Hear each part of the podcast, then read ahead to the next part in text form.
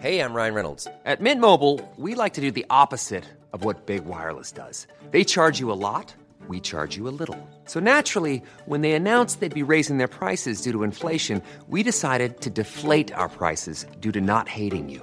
That's right. We're cutting the price of Mint Unlimited from $30 a month to just $15 a month. Give it a try at mintmobile.com slash switch. $45 upfront for three months plus taxes and fees. Promo rate for new customers for limited time. Unlimited more than 40 gigabytes per month. Slows. Full terms at mintmobile.com.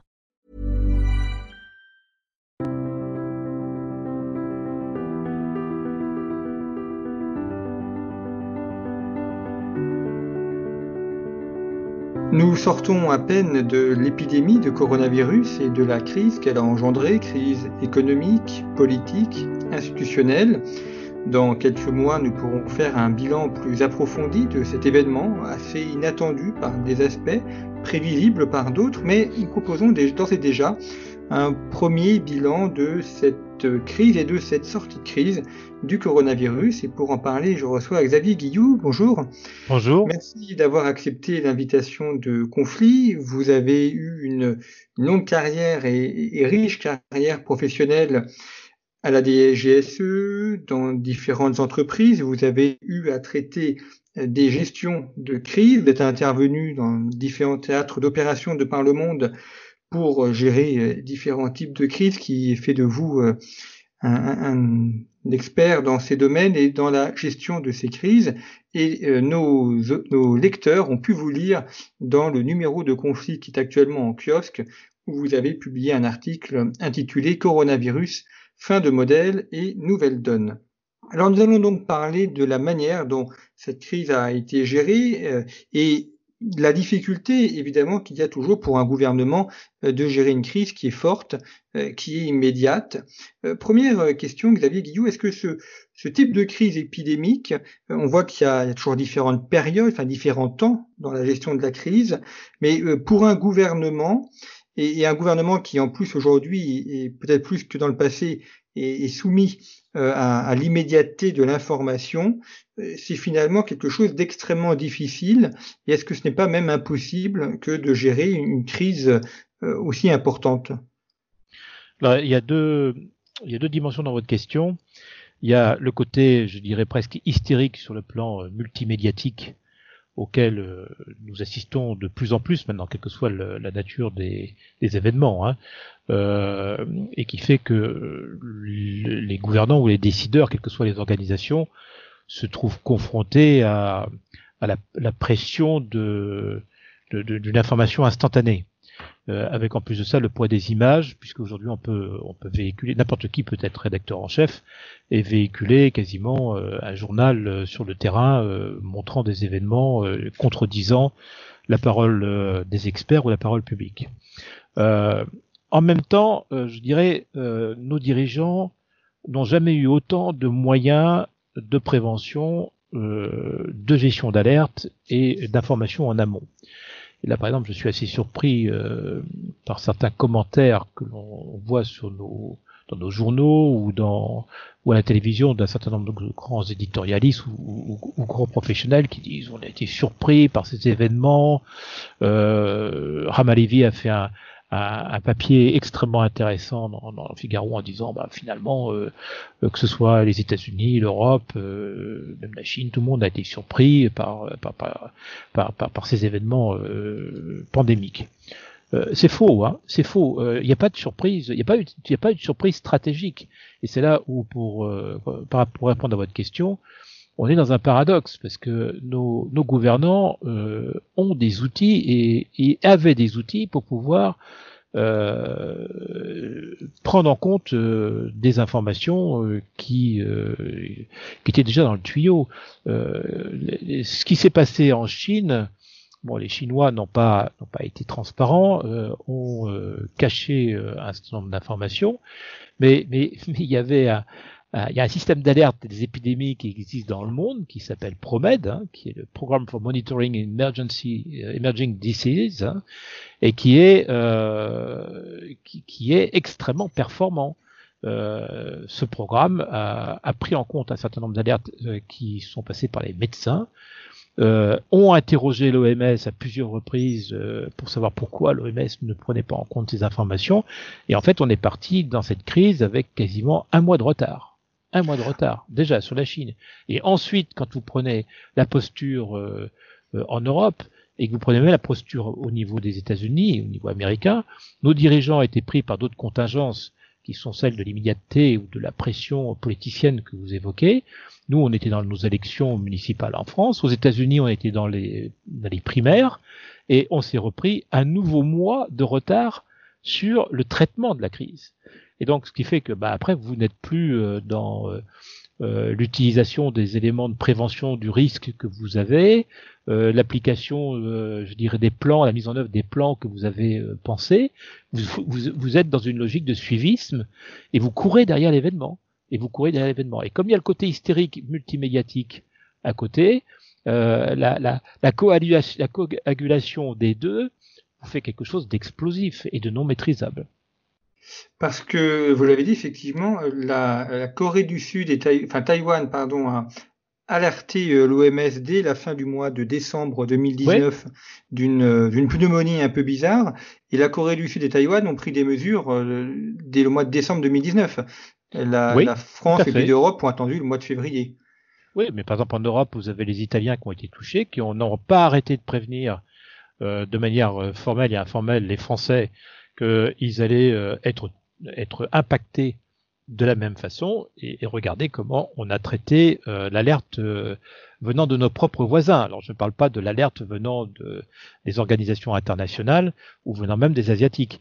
Donc c'est très interpellant cette affaire parce que nous sommes comme dans des sociétés euh, où on parle d'intelligence artificielle, on parle de big data, on fait des transactions à la nanoseconde au niveau international.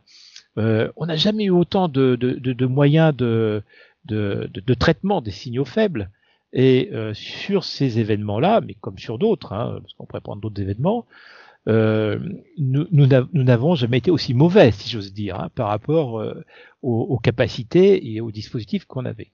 Et, et, donc ça, ça interpelle énormément parce que euh, aujourd'hui, on fait, il y a beaucoup de rhétorique autour de de, de, de, la gestion de crise. Tout le monde fait de la gestion de crise. Hein. Aujourd'hui, n'importe quoi, on fait de la gestion de crise mais euh, on n'a pas été, euh, enfin, on n'a pas été en mesure de pouvoir protéger les populations comme on aurait dû.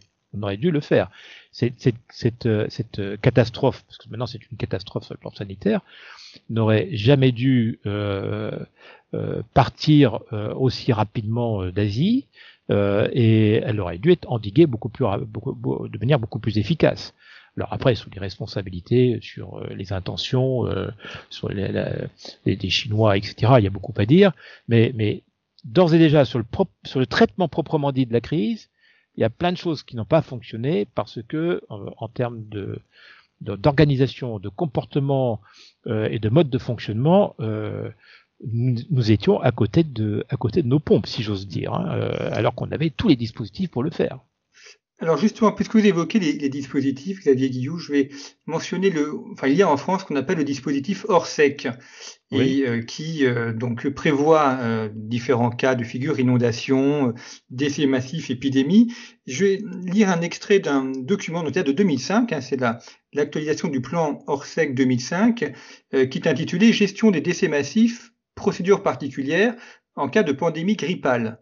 Et euh, il est prévu notamment, donc dans les documents, euh, en France, une pandémie grippale pourrait causer le décès de 90 000 à 300 000 personnes sur une période de 120 jours, donc soit une augmentation de 1,5 à 2,5 fois l'activité funéraire nationale.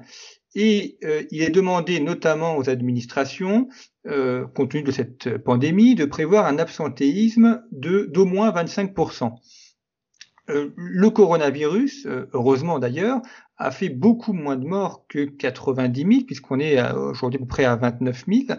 Donc on est largement en deçà de ce que prévoit le plan Orsec. Et sur une période en plus beaucoup plus longue, là il prévoit sur 120 jours, donc environ 3 mois. Et pour autant, on a l'impression d'avoir été désorganisé, c'est-à-dire que on a un document qui existe et qui a été fait justement pour prévoir euh, une épidémie massive, mais qui semble ne pas avoir été utilisé le moment où l'épidémie est arrivée.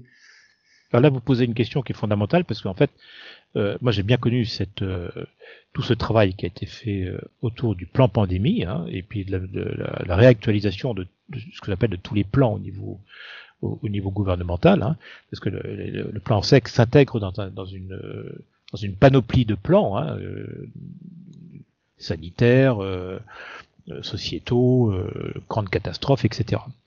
Euh, sur cette affaire, euh, quand vous regardez bien, nous sommes sur une, surmortalité épidémique, donc qui va être de l'ordre de 30 000, à peu près 30 000 décès. Euh, quand on a eu la canicule en 2003, euh, ça a duré deux mois, hein, à peu près grosso modo ce que l'on ce que l'on vient de subir là avec euh, cette phase épidémique. On a été autour des 20 000 décès. À peu près grosso modo les mêmes types de populations qui ont été touchées, c'est-à-dire des populations plutôt âgées, isolées et et, avec des taux de, de, de, qui étaient importants. Euh, sur une affaire comme ça, euh, on, aurait dû avoir, on n'aurait pas dû avoir 29 000 morts, on aurait dû euh, peut-être être autour de ce que les Allemands ont connu, c'est-à-dire des, des 10 000 euh, décès. On a, à mon avis, 19 000 ou 20 000 de trop.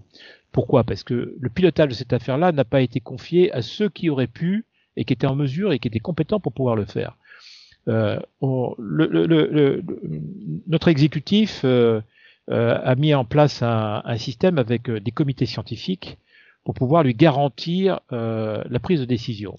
C'était pas avec un comité scientifique qu'il fallait qu'il fallait qu'il fallait traiter. C'était avec le SGDNS, c'est-à-dire le secrétaire général pour la défense nationale et la sécurité, qui lui avait déjà réfléchi à toutes ces questions-là, qui avait déjà testé, entraîné, préparé tout un tas d'organisations et qui euh, avait des interlocuteurs qui étaient en mesure de pouvoir appréhender l'intégralité du spectre et pas uniquement la, la, la, dimension, euh, ce que j'appelle scientifique et médicale. Euh, là, on a euh, créé en plus de ça des, des, des, débats et des confusions dans, dans, dans, les débats qui sont innommables. Enfin, je veux dire, tout ce qu'on a pu entendre autour de la, euh, des masques, de la, de la chloritrine, enfin, je veux dire, tous ces débats qui sont surréalistes. Quand, vous passez la main, quand vous tenez, quand vous avez un comité de paléontologues, euh, vous avez des querelles de paléontologues. Quand vous mettez en place un comité de, avec des virologues ou des gens qui sont des épidémiologues, vous aurez des querelles de, de, de virologues. Donc, pour pouvoir ne pas tomber dans ces pièges-là, il faut avoir un niveau de pilotage qui est supérieur beaucoup plus politique, beaucoup plus stratégique, et qui a la capacité, en plus de ça, d'avoir la main sur tous les dispositifs possibles imaginables. On, on l'a bien vu, on, a, on a des plans hors sec. Quand il y a eu les événements sur le cluster du Grand Est, sur lequel j'ai un peu travaillé, pas mal travaillé, euh, au lieu d'aller chercher des cliniques privées, au lieu d'aller chercher toutes les infrastructures disponibles euh, pour pouvoir euh, alléger et, accompagner l'hôpital public, bon, eh ben, on est allé chercher l'armée, on est allé euh, déporter un certain nombre de, de malades sur d'autres, euh, déplacer ces populations sur d'autres régions françaises avec une logistique, une infrastructure extrêmement compliquée, etc. Alors qu'on avait tout sous la main. On avait tout sous la main. Il fallait laisser faire le GDNS en relation étroite avec les préfets qui, eux, ont la main sur tout un tas de dispositifs en, en prise directe, euh, avec une organisation qui était décentralisée, où on appliquait le principe de subsidiarité, et on évitait de partir dans un truc euh, de type guerre mondiale, quoi. Hein. Euh, et, et, on aurait, à mon avis, été beaucoup plus euh, réactif, beaucoup plus flexible et beaucoup plus pragmatique, et, on n'aurait pas été dans ces débats, je dirais, de, de spécialistes euh, avec des querelles à n'en plus finir sur les plateaux de télévision. Oui, parce qu'on sait bien que si on met des universitaires ou des médecins entre eux, ils seront forcément en désaccord, ce qui est un peu normal. Et oui, donc, même des militaires, même des militaires, même, des, militaires, vous faites la guerre, vous mettez que des militaires autour de la table, vous êtes sûr du résultat. Euh, vous aurez des, euh, vous aurez des, des, querelles de militaires. Non, ce sont des, quand on est face à des événements de ce type-là, qui touchent la, la sécurité des populations et qui peuvent avoir des impacts gigantesques sur le fonctionnement du pays, c'est de l'ordre du stratégique. Et on a des, nous avons en France, en plus ça, euh, au travers de nos organisations euh, nationales, des, euh, des, dispositifs dont c'est le job, dont c'est le métier, et en plus ça, qui ont pensé à tous ces scénarios. Et, et, et si les Français ne le savent pas, qui non seulement les ont pensés, mais les ont préparés, entraînés des dispositifs pour pouvoir avoir les meilleurs, les meilleurs niveaux de réponse. Or, ces dispositifs n'ont pas été forcément euh, activés à bon escient et, euh, et comme il aurait fallu. Ça interpelle sur l'éducation, je veux dire, du monde politique, sur la, la, la problématique de la pratique des, des, des, crises majeures pour le pays. Euh, moi, j'ai pratiqué euh, pendant, pendant, pendant de, la, mes 15 dernières années euh, euh, nombreux nombreux exercices euh, de niveau national ou international euh, justement pour pouvoir assurer la sécurité de nos pays. Euh, les politiques sont ceux qui viennent rarement à ces exercices. Je le dis, hein, ils viennent rarement. C'est-à-dire que nous avons les praticiens, nous avons des, des responsables opérationnels qui viennent, qui euh, s'entraînent, qui s'évaluent, qui sont, euh, qui ont des retours d'expérience euh, importants, et on voit rarement les politiques venir se préparer ou s'entraîner à ces choses-là. Alors après, quand on a des événements, bah, on a ces espèces de logiques paradoxales où on a des dispositifs et puis on a de l'improvisation. et tout ça se retrouve déballé sur les plateaux de télévision et crée des niveaux après de défiance, de décrochage entre les opinions et, euh, euh, euh, les, exécutifs qui sont très dommageables. Pourquoi ça a fonctionné en Corée? Pourquoi ça a fonctionné à Taïwan? Pourquoi ça a fonctionné au Vietnam? Pourquoi, par exemple, ça a fonctionné dans certains pays d'Europe? Prenez l'Allemagne, prenez l'Autriche. Bah, je pense que ce serait pas mal que, puisqu'on a une commission d'enquête du Sénat là, qui, est, qui est ouverte, ils aillent faire un tour dans ces pays-là et qu'ils interrogent les exécutifs de ces pays pour voir comment il fonctionne. Quand vous allez au Japon, quand vous allez au Japon tous les jours, tous les matins, que ce soit dans les entreprises, dans les administrations, dans les écoles, tout le monde répète les actes réflexes qu'il faut avoir face à un tsunami, face à un, séisme, face à, une crise majeure, etc. Euh, dans la plupart des grands pays qui sont qui ont été très bons, euh, je dirais, dans le traitement de, de, de, ces événements, eh bien, vous avez les exécutifs qui sont entraînés, préparés, et la population qui est associée à cette préparation. Voilà. Et là, faut pas chercher plus loin pourquoi nous avons eu autant de, autant de dégâts, hein, euh, notamment dans notre pays, hein, qui quand même, je rappelle, est le aujourd'hui tient la cinquième position en termes de décès. Hein. Oui, alors même qu'on a des dépenses de santé qui sont euh, extrêmement importantes. Et ce que, ce que vous évoquez, c'est que, enfin, autrefois, il y avait le service militaire, donc la, la population masculine a été préparée à, un risque militaire. Euh, aujourd'hui, il faudrait euh, presque refaire peut-être une sorte de, de, préparation à ces risques sanitaires, euh, naturels, pour justement, lorsque les problèmes surviennent, que les, les, personnes savent quoi faire et savent comment réagir. Ça, c'est un de mes, mes grands sujets sur lesquels je me bats depuis des décennies. C'est comment remettre la population au centre euh, de, de, nos préoccupations de sécurité. Mais au sens global du terme, hein, pas simplement que la question sanitaire, c'est aussi euh, les questions sociétales, les questions de, défense euh, et autres. Aujourd'hui, tout est tout est entre les mains de de, l'État avec une vision très centralisée, très hiérarchisée. La population est très peu associée, si ce n'est quasiment pas associée à la euh, je dirais, la maîtrise de notre destin collectif. Euh, ce qui n'est pas du tout le cas d'un certain nombre de pays. Euh, bon, on se moque beaucoup des Américains, mais enfin, les Américains euh, sont avec des, des pratiques, euh, j'ai évoqué dans l'article du reste que, que j'ai fait pour vous là, mais les Américains, comme les Allemands, pour prendre le cas des, des pays d'Europe du Nord, sont, sont très éduqués, sont très éduqués avec des, des logiques de subsidiarité très fortes. Euh, à la gestion des, euh, des, grandes catastrophes ou des grands événements. Euh, du reste, quand par exemple aux États-Unis, vous avez un, un, cyclone qui arrive sur la côte, euh, bon, on a eu l'épisode de, de, de, Katrina euh, que tout le monde connaît, mais, mais quand par exemple les autorités américaines donnent l'instruction de quitter une zone, vous avez de l'ordre de 2 à 3 millions de personnes qui partent, qui savent exactement ce qu'il faut mettre dans la voiture, et qui partent et qui se déplacent, qui changent quasiment d'état.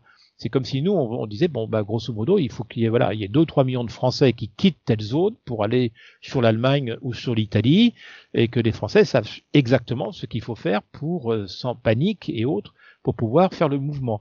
2 à 3 millions de personnes, c'est à peu près grosso modo ce que euh, on a euh, comme mouvement de population quand on a une grande crise humanitaire suite à des, à des catastrophes de type guerre régionale, guerre civile et autres. Bon, nous, ne sommes pas, nos populations ne sont absolument pas entraînés, préparés, associés. Euh, si peut-être à la marge autour d'une centrale nucléaire ou euh, euh, sur sur un littoral parce qu'il y a un maire ou quelques élus qui ont pris conscience de quelque chose mais ce n'est pas une, une, une, dimension qui, qui, qui, est prise en compte dans le quotidien. Donc quand on a un événement comme celui-là, eh bien c'est désarroi. C'est désarroi.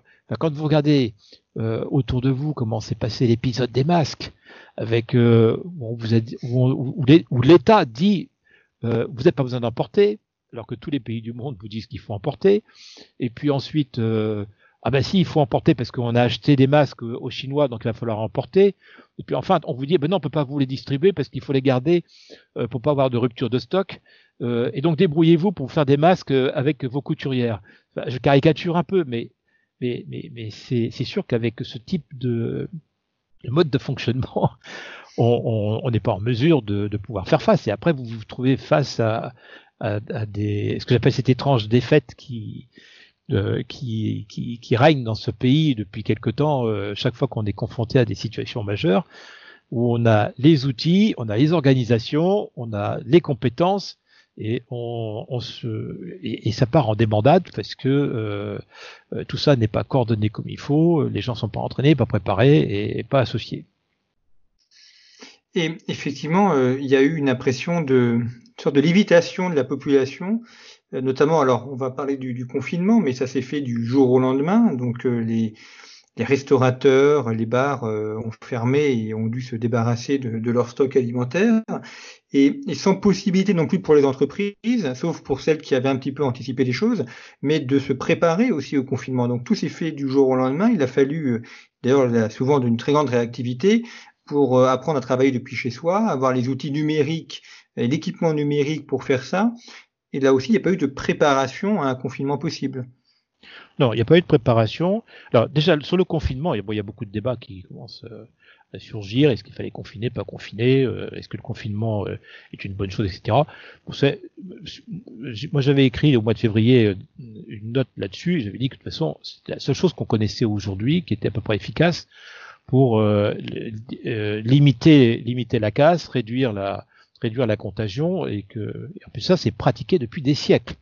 La quarantaine, euh, les Lazarets, euh, enfin tous ceux qui travaillent sur les épidémies, les hospitaliers, euh, n'ont pas d'autre solution que ça hein, dans, l'immédiat. Euh, le problème, c'est de savoir quand est-ce que vous faites démarrer votre, confinement. Je vous ai dit tout à l'heure, nous, sommes rentrés dans, cette crise avec, j'ai fait le calcul de façon très précise, 20 jours de retard. Euh, à cause des municipales hein, en France. Hein. Mais les Américains, pareil, avec euh, les primaires. Donc, euh, je ne porte pas le faire sur l'un ou sur l'autre. Je pense que nos, démocraties sont dans, ces jeux politiciens qu'il est avec beaucoup d'agitation euh, et, ça nous piège quand on a des, décisions majeures à prendre comme celle-ci. Euh, en l'occurrence, nous sommes, rentrés avec 20 jours de retard.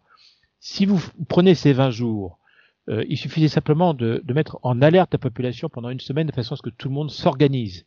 Ce qui a été fait en Allemagne. Les gens sont organisés. Moyennant quoi, les entreprises n'ont pas fermé du jour au lendemain, ont mis en place des protocoles, des processus pour pouvoir organiser le télétravail et faire en sorte qu'il n'y ait pas de, de, rupture dans les, y compris dans les chaînes logistiques, euh, la, tenue des, clientèles, des approvisionnements, etc. Et ensuite, vous montez en puissance. Vous montez en puissance et, euh, puis vous prononcez le confinement. C'est la règle des trois tiers. Hein. Vous preniez huit jours pour pouvoir mettre en alerte, huit jours pour monter en puissance, huit jours pour rentrer dans le confinement. Et, et on n'aurait jamais eu le niveau de casse, euh, je dirais, euh, euh économique, euh, social et autres que, que, l'on connaît et que l'on va surtout euh, encore mieux connaître dans les mois qui viennent avec les niveaux de chômage, les niveaux de, de, de fermeture d'entreprise et autres.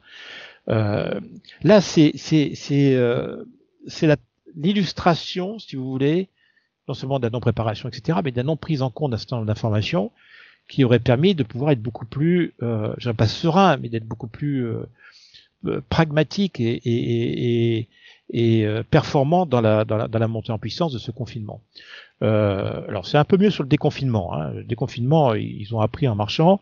Et le déconfinement, je trouve, est un peu plus maîtrisé et un peu plus cadré. Euh, d'autant que le, le, comité scientifique a été un petit peu remis à sa place et que le politique a repris euh, le pilotage d'un certain nombre de choses pour pouvoir faire en sorte que les, les, événements se, soient repris en main euh, sans trop de sans trop de dégâts. Mais mais euh, mais, mais ce confinement du jour au lendemain, c'est catastrophique. Enfin, je veux dire, c'est, euh, on n'arrête pas une économie comme ça, euh, euh, comme, euh, comme, comme, comme une, enfin, de, cette manière. Enfin, je veux dire, c'est, c'est ça, à mon avis, qui créera le plus de dégâts sur le moyen terme. Hein. C'est ça qui créera le plus de dégâts sur le moyen terme. Et puis on a confiné toute la population sans distinguer les personnes qui étaient les plus à risque des autres, celles qui avaient été contaminées, donc qui a priori sont immunisées des autres. Il n'y a pas eu non plus de... Est-ce qu'on pourrait aussi, on aurait peut-être pu prévoir un confinement euh, partagé ou, ou, différent en fonction des catégories de population ou du territoire également ben, Il n'y a pas eu de priorisation, il n'y a pas eu de hiérarchisation euh, de, de, ce confinement, hein, ce qui aurait été euh, plus facile si on avait, ces 20, si on avait, si on avait utilisé ces 20 jours de montée en puissance. Voilà, c'est tout. Euh, donc je pense que c'est un enseignement qu'il faut tirer de, de, de, cet événement, notamment pour la France. Alors ce qui est dommage, c'est quand même tout ça avait été quand même euh, réfléchi, préparé, testé avec le plan pandémique qui avait été mis en place notamment par euh, les, professionnels du SGDSS, notamment dans les années 2000-2005. Euh, et, et alors il y a quelque chose quand même que je voudrais signaler, c'est que dans ce désordre euh, apparent, il y a quand même des choses qui ont fonctionné. Euh, les gens ont pu faire du télétravail, les gens ont eu de l'électricité, ils ont eu de l'énergie, ils ont eu du réseau, euh, et il y a, y a, beaucoup, beaucoup, beaucoup de, logi de, de, de, questions logistiques qui, euh, qui finalement ont fonctionné. Pourquoi? Parce que, et ça c'est une grande leçon que nos démocraties ont, ont, traité euh, et, et ont, depuis, de, depuis la crise de Katrina, c'est que tous les réseaux vitaux ont fonctionné euh, et euh, n'ont pas euh, n'ont pas été mis en mode échec. Pourquoi ils n'ont pas été mis en mode échec? C'est depuis euh, le retour d'expérience qu'on a fait de Katrina. Je rappelle que Katrina, euh, bon, ça, ça, ça, peut pas forcément parler à, vos auditeurs, mais Katrina, c'est le plus gros niveau de destruction physique que l'on ait eu euh, d'un euh, point stratégique euh, avec euh, ce pivot de, des ports de la Nouvelle-Orléans qui, qui, constitue le poumon d'acier des États-Unis. En deux heures, ils, ont perdu à peu près de l'ordre de 250 000 maisons, c'est-à-dire l'équivalent de ce que nous avons recensé lors de, des des questions de réparation après la Première Guerre mondiale sur le nord de la France pour donner le niveau de destruction. Il n'y avait plus d'électricité, il n'y avait plus de réseau de téléphone.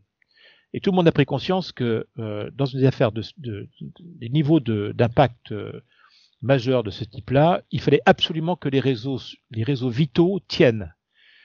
Euh, généralement, quand on a des impacts de ce niveau-là, les États sont très déstabilisés et les populations sont, dans, sont complètement perdues et, et, et, et en désarroi pendant, euh, pendant euh, pas mal de temps.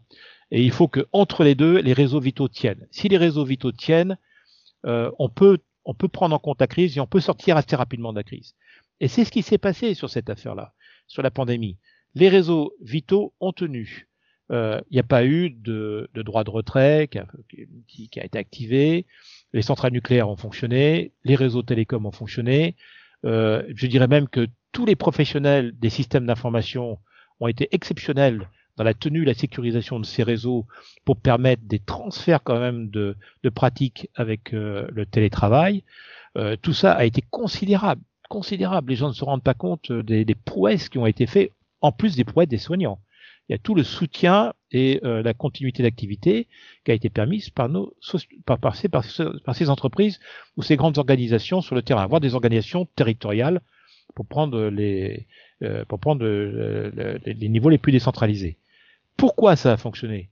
Parce que tous ces grands réseaux vitaux sont entraînés et se sont entraînés au plan pandémie depuis 2005. Ça fait depuis 15 ans que ces gens-là s'entraînent. Que ces gens-là ont, ont, accepté de travailler, y compris même sur des scénarios hors cadre, euh, avec euh, introduction d'effets de surprise à l'intérieur, euh, pour pouvoir faire en sorte que leurs équipes soient en mesure de pouvoir reprendre en, en permanence la main. Je prends un, groupe comme EDF que je connais bien pour l'avoir accompagné.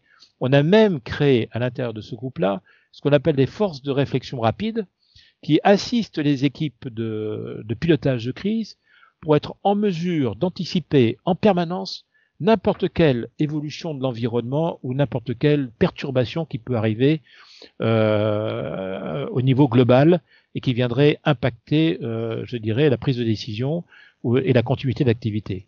Alors, je reviens toujours sur ce que je vous évoquais tout à l'heure. Pourquoi ces grands groupes, pourquoi ces réseaux vitaux, pourquoi des territoires euh, ont accepté de prendre en compte ces niveaux de risque majeurs, travaillent dessus, s'entraînent, finalement ont permis, euh, pour prendre le cas de la France, aux Français euh, de, bah, de, de, pouvoir continuer à vivre et, et, à fonctionner pour ceux qui avaient euh, notamment une réalité économique. Et pourquoi les, nos politiques, nos élus, nos, nos responsables ne, ne, sont pas dans la même euh, dans le même état d'esprit et dans la même euh, pratique. Là, je pense qu'il y a quelque chose de, de, de, de, très important sur lequel il faut que collectivement on se penche, quoi, je veux dire, euh, et, et, et qu'on traite. C'est pas parce qu'on va faire une commission d'enquête pour chercher des responsables, parce qu'il va y avoir judiciarisation, qu'on va traiter le problème. Là, je pense qu'il faut que l'on aille jusqu'au bout et que l'on, euh, au travers des retours d'expérience qu'on va faire de cette affaire-là, on regarde exactement comment améliorer euh, cette logique de pilotage stratégique au niveau du pays. Et à vous écouter, Xavier Guillou, est-ce que le, problème n'est donc pas ni épidémique ni économique, mais, politique? C'est-à-dire que vous l'avez très bien montré, les entreprises, enfin un grand nombre d'entreprises liées au réseau s'étaient préparées à ce genre de choses. L'État français dispose des structures et des plans de prévention à mettre en place lorsque ce genre de problème arrive. Et finalement, euh, on a l'impression qu'il a manqué un chef d'orchestre pour mettre la, la musique en, en, en, mouvement et faire jouer les différents instruments qui n'attendaient que ça. Oui, mais si par exemple, euh, vous savez, vous prenez cette, comparaison avec le chef d'orchestre, euh, quand vous avez un, vous assistez à un très très beau concert, je suis désolé, mais le chef d'orchestre et l'orchestre, ils se sont entraînés pendant des jours et des jours et des jours avant. Euh, ils ont même échangé, débattu entre les instruments et le chef d'orchestre sur euh, la pondération euh, de, je dirais, des partitions et, de ce que l'on veut obtenir comme résultat. Donc il n'y a pas d'improvisation en la matière. On n'arrive pas, on n'arrive pas sur la scène comme ça avec un bâton en disant je suis le chef d'orchestre et vous les instruments vous allez faire ce que je dis. Euh, il y a une préparation à ça. Il y a une préparation. Tous les, retours d'expérience que l'on a pu faire sur les crises majeures, j'ai beaucoup travaillé avec un de mes confrères qui s'appelle Patrick Lagadec, euh, qui, qui, est un grand dans, dans, le pilotage des crises. Nous arrivons systématiquement, même avec des Américains ou d'autres, ou des Japonais, nous arrivons toujours à la même conclusion, c'est que euh, euh, quand il y a défaillance, la défaillance, elle est dans euh, elle est dans, dans, dans, dans l'exécution du pilotage, elle est dans l'exécutif du pilotage. Elle n'est pas dans les moyens, elle n'est pas dans, dans, dans, les, dans, dans les même les modes d'organisation, les modes tous les modes d'organisation se valent. Tout dépend euh, de la façon dont vous allez conduire les opérations, euh, faire euh, faire en sorte que les, décisions soient conformes à la situation et, le niveau de confiance que vous allez incarner et générer. C'est tout. Donc euh, moi je pense que si, si, vous prenez cette crise, mais si vous prenez d'autres crises, hein, parce que vous pouvez prendre la crise qu'on a connue il y a, il y a trois ans, euh, deux trois ans euh, dans les Antilles avec le passage des cyclones Irma et Maria, on est nous sommes rentrés dans cette crise avec 20 jours de retard et euh, tout le monde a été suiveur et il a fallu attendre que euh, les îles soient détruites pour pouvoir commencer à faire des choses un petit peu intelligentes. Hein. Bon, voilà. Alors que on avait là aussi tout ce qu'il fallait. On a les plus grands, les meilleurs, les meilleurs niveaux de de gestion d'alerte des cyclones et hurricanes qui sont en Floride, qui avaient prévenu tout le monde sur les chapelets de cyclones qui étaient en train d'arriver, qui étaient le niveau 4 et le niveau 5. Bon, bah, euh, les informations n'ont pas été prises en compte, les organisations ne se sont pas mises euh, en, mode actif quand il l'aurait fallu, et il n'y a pas eu de pilotage, il n'y a pas eu de pilotage réel de la crise. Donc euh, voilà, donc euh, c'est la vraie question, c'est la vraie question. C'est euh, quel est le niveau de pertinence et le niveau de de compétences qu'il faut pour pouvoir euh, tenir l'orchestration. Euh, c'est la, question qu'il faut se poser aujourd'hui euh, au niveau du pays. Peut-être que sur cette crise-là, il fallait pas mettre tout de suite le président de la République ou le Premier ministre en premier niveau. Je veux dire, quand vous regardez en Corée, à Taïwan et autres, on a même aux États-Unis avec euh, c'est pas forcément Donald Trump qui a piloté la crise, hein, c'est Pence avec les gouverneurs. En Allemagne, c'est pas Merkel qui a piloté la crise, c'est un patron de, de, de, gestion de crise en relation avec les landers. Voilà. Donc, euh, si vous voulez, il y a peut-être euh, une autre, une, autre euh, philosophie de, pilotage de crise à, à, faire émerger dans ce pays et en utilisant des gens qui sont dont c'est le métier, dont qui sont compétents. Enfin, on s'improvise pas en la matière. Hein. Plusieurs personnes l'ont dit, ça. Plusieurs personnes l'ont dit, mais bon, a priori, on est dans une personnalisation de, du pilotage de la crise. Euh, bon, ça va, ça va si vous voulez, euh, pour avoir de la chance hein, dans, la, dans, le pilotage des crises. Hein. Ça va si tout va bien, mais euh, mais bon, euh, l'expérience montre que, enfin le, le, le, hasard n'est pas le, hasard n'est pas forcément le la chance n'est pas forcément toujours au rendez-vous quoi. Hein, voilà. Oui, dans les crises, généralement, les choses se passent pas comme prévu et ils ne vont pas très Jamais. bien. Jamais comme prévu. Alors, abordons maintenant la, sortie de crise, puisque nous, arrivons aussi au terme de notre émission. Euh, on prépare donc l'entrée en crise, on doit aussi préparer la sortie. Euh, pour ce qui concerne la France aujourd'hui et ce déconfinement qui est en route, euh, comment est-ce qu'on peut préparer un déconfinement pour qu'il s'opère au mieux pour que l'activité économique du pays puisse repartir le plus rapidement possible Alors là, il y a une, initiative qui a été, été prise euh, par, par Edouard Philippe et que je trouve euh, euh, excellente, c'est d'avoir nommé quelqu'un pour la sortie de crise. déjà, c'est ce que je conseille souvent dans les organisations, c'est il y a une équipe qui est en charge du pilotage des événements, euh, il faut sauver les gens, donc ça c'est une c'est une mission particulière, et il y a une autre équipe qui prend en compte bah, toutes les informations qui sont issues du traitement des événements et qui se focalise sur la sortie de crise et la reconstruction je dirais, du, du système. Euh, là, la, la, la, question qui, euh, qui se pose, c'est c'est de, il y, a plusieurs questions qui se posent. Il y a, il y a, il y a la question euh, euh financière euh, des, des, ressources qu'il va falloir mettre en œuvre pour faire en sorte que euh, l'économie redémarre. Alors là, tout ça est en train d'être mutualisé au niveau européen, avec, on est en train de, de démultiplier les, les niveaux de, d'abondements qui vont être faits ou de, de financements qui vont être faits aux uns et aux autres, on est à peu près grosso modo dans les mêmes ordres, que ce soit sur la plaque européenne ou sur la plaque américaine. On est autour des, 1400, 1500 milliards de dollars ou d'euros qui vont être euh, qui vont être déversés pour pouvoir faire en sorte que euh, l'économie reprenne. Ça, c'est un premier une première chose. La deuxième, c'est euh, la casse sociale qu'il va y avoir par rapport à, à, cet événement-là, parce que les deux mois de d'inactivité vont être fatales pour un, un certain nombre d'organisations, notamment des, tout ce qui est euh, tout ce qui est entreprise de taille intermédiaire, manufacturier, euh, ou tout ce qui était très sensible en termes de trésorerie ou en termes de, de, fonctionnement. Pas forcément les plus petits, pas forcément les plus gros, mais entre les deux. Et là, ça touche euh, quand même des, des populations non négligeables. Et moi, je pense qu'on va avoir euh, entre 15 à 20 de, des populations salariées qui vont être touchées, qui vont rejoindre euh, les chômages partiels ou les chômages euh, définitifs, avec non possibilité de pouvoir euh, refaire partir l'économie. bon, ça, il va falloir le, va falloir l'accompagner avec des dégâts qui vont pas être que sociaux, qui vont être aussi psychologiques, psychiatriques sur le fonctionnement de, de notre société. Et puis il y a un troisième niveau qui est, à mon avis, extrêmement important, qu'on oublie d'évoquer, parce que l'économie sociale, on voit très bien, mais qui est la confiance.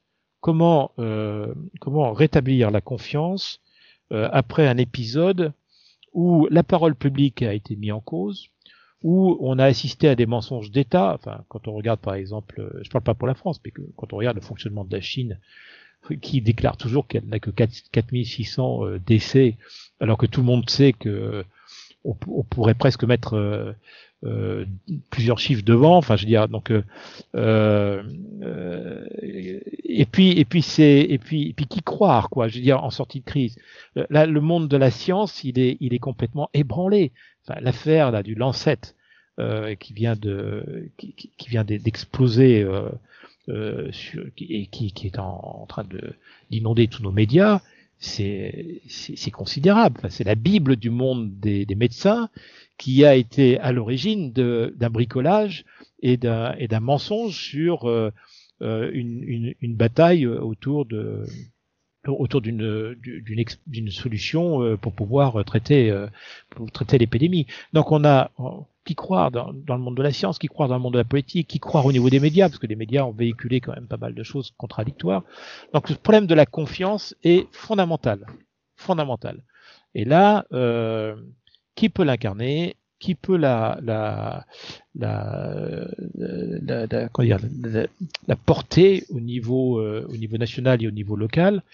Euh, Bon là, on va voir. Euh, aux États-Unis, on a les élections américaines euh, qui, qui vont peut-être euh, être un petit peu difficiles hein, pour, euh, pour Donald Trump, hein, faut voir, hein, mais qui vont être intéressantes à suivre. Et puis chez nous, il y a ce second tour des municipales qui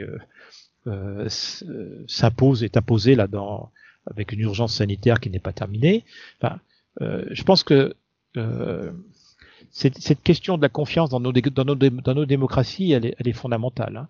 Elle est fondamentale parce que vous ne pouvez pas asseoir euh, des postures collectives de prévention des risques, euh, euh, avec des populations qui vont assumer, qui seront plus dans la peur, qui seront plus dans le déni, qui seront plus dans dans, dans, cette espèce de, de euh, cette emprise de liberticide dans laquelle nous, avons été euh, euh enfermés avec le principe de précaution et cette espèce de de mythe du risque zéro permanent. Euh, vous pouvez pas demander aux populations d'être euh, un acteur résilient euh, d'une sortie de crise s'il n'y a pas de confiance. Et si euh, les, les, protocoles que vous installez dans la sortie de crise, notamment sur le plan démocratique, du partage des responsabilités et du partage des, des, missions entre les uns et les autres pour faire face à un autre événement, si on a un autre événement, mais aussi pour accompagner la reconstruction du pays, euh, bah, si c'est pas clair, quoi. Hein. Euh, donc là, je pense que la, la, la, les, les, vraies questions de fond vont se poser là. Les vraies questions de fond, au-delà, au delà de la question financière et la question sociale, qui vont être, euh, qui vont être énormes parce qu'on on part avec on part vers une dette de 120%. Euh, on fait, on, promet à tout le monde euh, euh une survivance virtuelle. à un moment donné, il va falloir atterrir et et dans l'atterrissage se posera la question de, de, la confiance dans nos démocraties, quoi, dans notre fonctionnement en termes de gouvernance, et notamment euh, dans, dans, cette question que je, que je pose, c'est euh, qui croire aujourd'hui, qui croire, euh, vu les, vu, vu ces problèmes de, de crédibilité de la parole publique, de la parole des experts, de la parole scientifique. Euh, euh, voilà, donc euh, c'est des, des, vraies questions. C'est des vraies questions. Nous n'en sommes qu'au tout début là. Eh bien, effectivement, il y a cette, vous l'expliquez bien, cet enjeu politique. Je renvoie d'ailleurs nos auditeurs à l'article qu'a écrit Olivier Battistini, euh, professeur à l'université de Corté sur la peste à Athènes en 430, où euh, cette euh, comparaison historique, il montre très bien que déjà à l'époque de Périclès, c'était un problème politique que cette peste.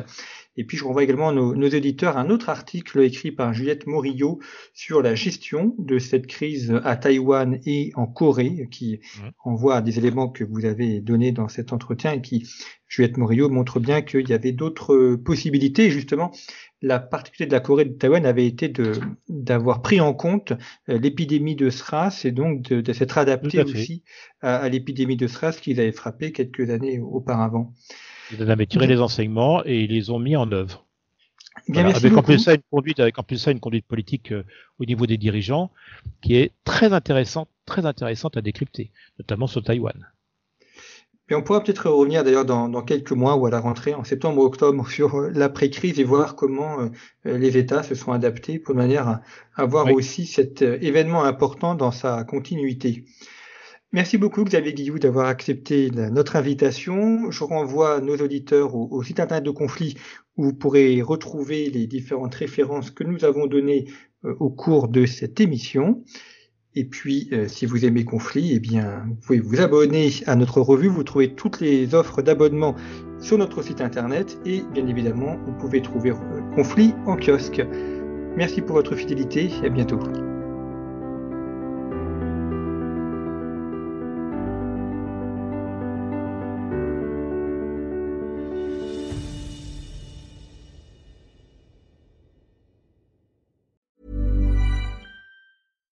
When we're on a budget, we still deserve nice things.